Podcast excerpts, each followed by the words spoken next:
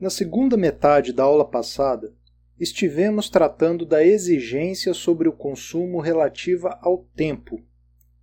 Vimos que o capital existe e deve existir não apenas na unidade de três processos, mas também na continuidade do ciclo de mudança de formas e na fluidez dessas mudanças.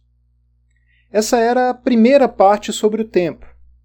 Depois passei a apresentar algumas categorias importantes relacionadas à segunda parte sobre o tempo. Vimos que o capital circulante é a porção do capital que participa, enquanto valor, do processo produtivo. Que o capital fixo é a porção do capital que participa do ato produtivo apenas materialmente. Que o tempo de rotação do capital é o tempo necessário para que o capital total circule que o tempo de rotação do capital circulante é o tempo de um ciclo produtivo. Isso é, o tempo necessário para que o capital circulante complete sua própria circulação.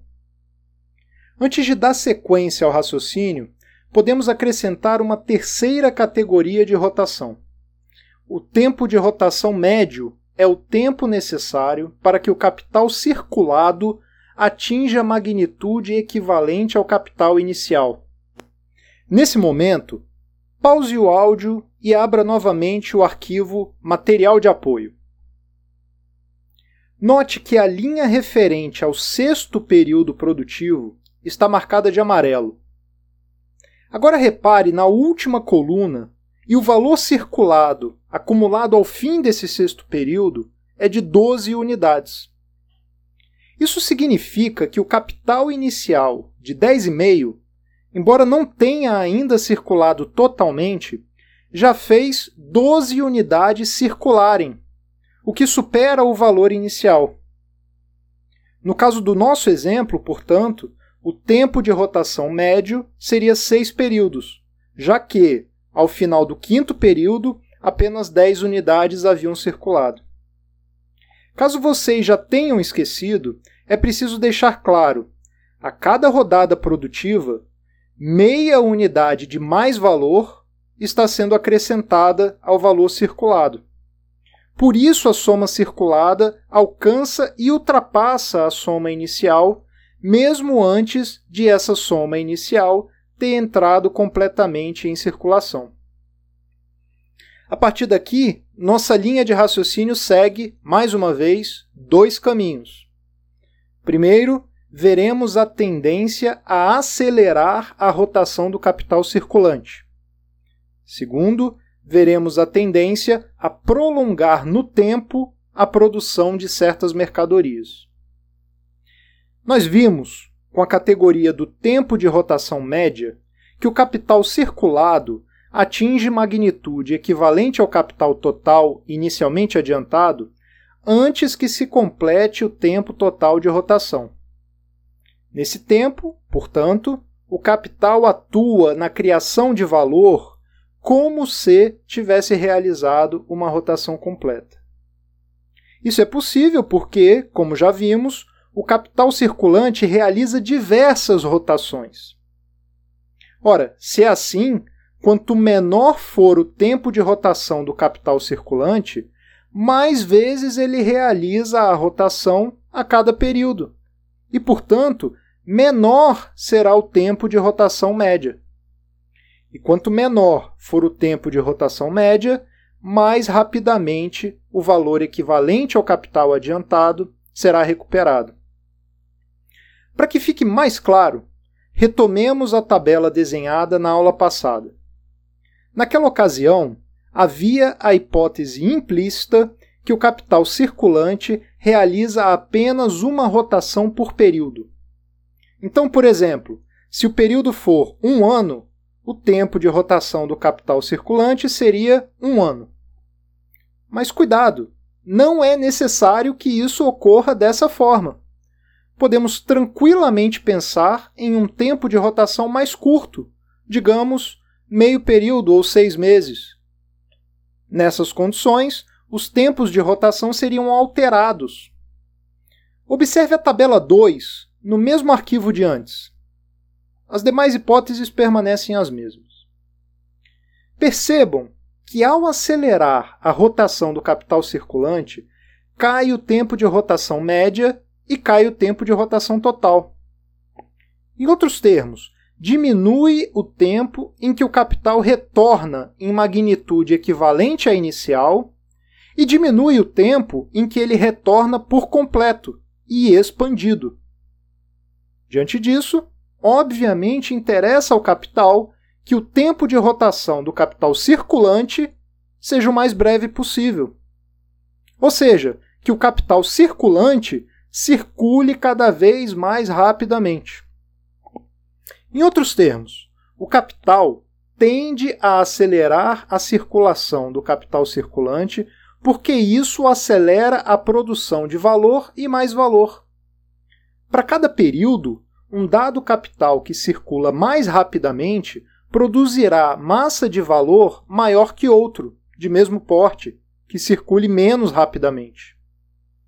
Essa relação entre a frequência das rotações e o mais valor criado, Marx denomina taxa anual de mais valor. Para percebê-la com clareza, basta observar a linha 1 da tabela 1 e a linha 1 da tabela 2. No caso em que o capital circulante realiza apenas uma rotação por período, o valor circulado é duas unidades, sendo que meia unidade corresponde ao mais valor. Já no caso em que o capital circulante realiza duas rotações em um período, o valor circulado ao final do período é 4 unidades, sendo que uma unidade corresponde ao mais valor. Vejam, o mesmo capital, de 10,5 unidades, realiza quantidade maior de excedente apenas por circular mais rapidamente. Isso muda o ritmo em que o capital deve realizar as mudanças de formas. Lembrem-se do que dissemos na aula anterior. Dado que o capital existe simultaneamente em suas diversas formas, e dado que a continuidade da repetição dos ciclos é necessária, torna-se necessária também a fluidez e a sincronia das mudanças de formas. As mudanças devem ocorrer de maneira coordenada em todos os pontos do ciclo. E quero deixar muito claro, em um ritmo determinado. A diminuição do tempo de rotação do capital circulante aumenta esse ritmo. Aumenta, portanto, a exigência de fluidez de todo o processo porque aumenta o número de vezes em que o ciclo completo de produção se renova. A segunda rotação do período pode apenas iniciar-se depois de completada a primeira.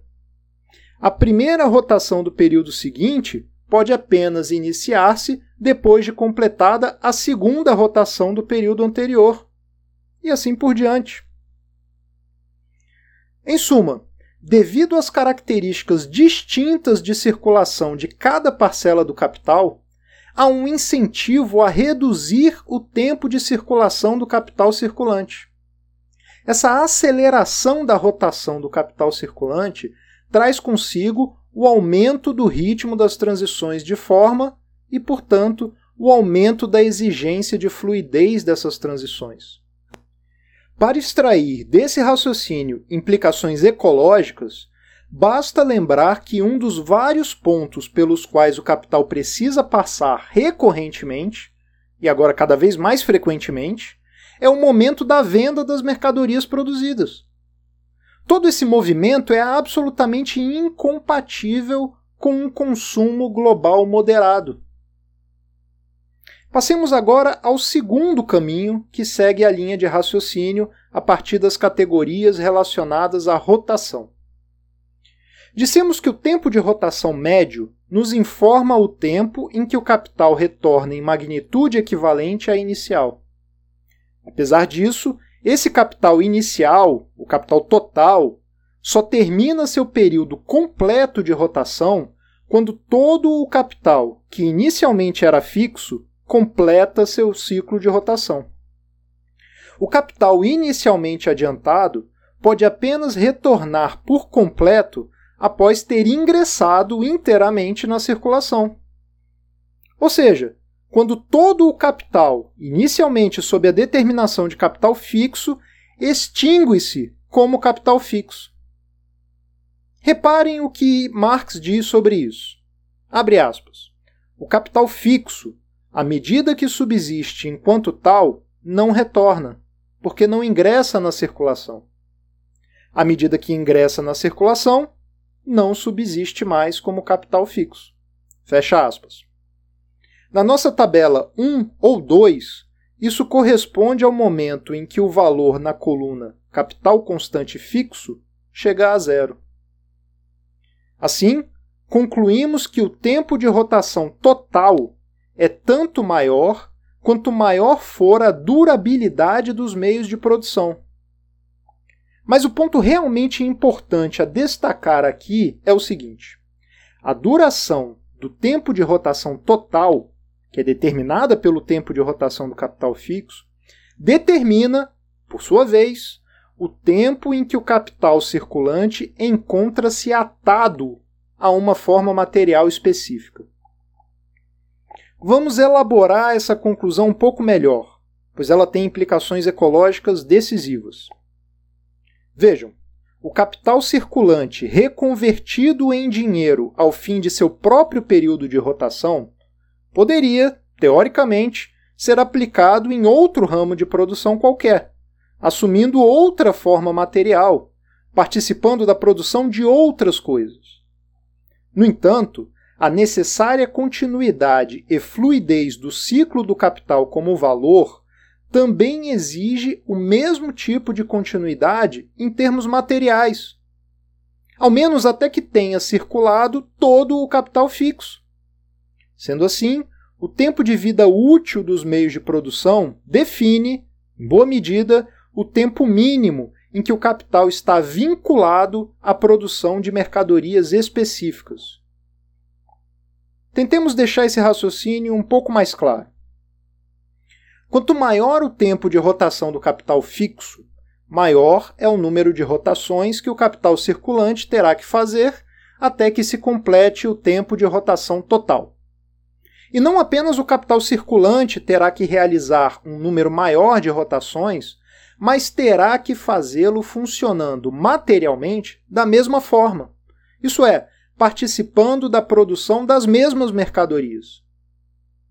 Agora podemos definir precisamente o que queremos dizer por exigência temporal.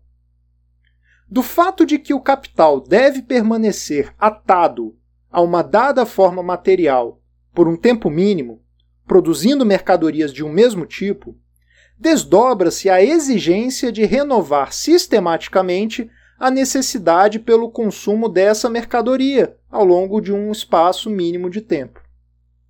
Esse tempo mínimo será tanto mais longo quanto maior for o tempo em que o capital fixo permanecer na esfera da produção. Percebam que isso gera obstáculos substantivos para a eliminação de certas modalidades de consumo. Para o capital, é intolerável que certas mercadorias deixem de ser consumidas, não apenas de um ponto de vista quantitativo, mas também de um ponto de vista qualitativo.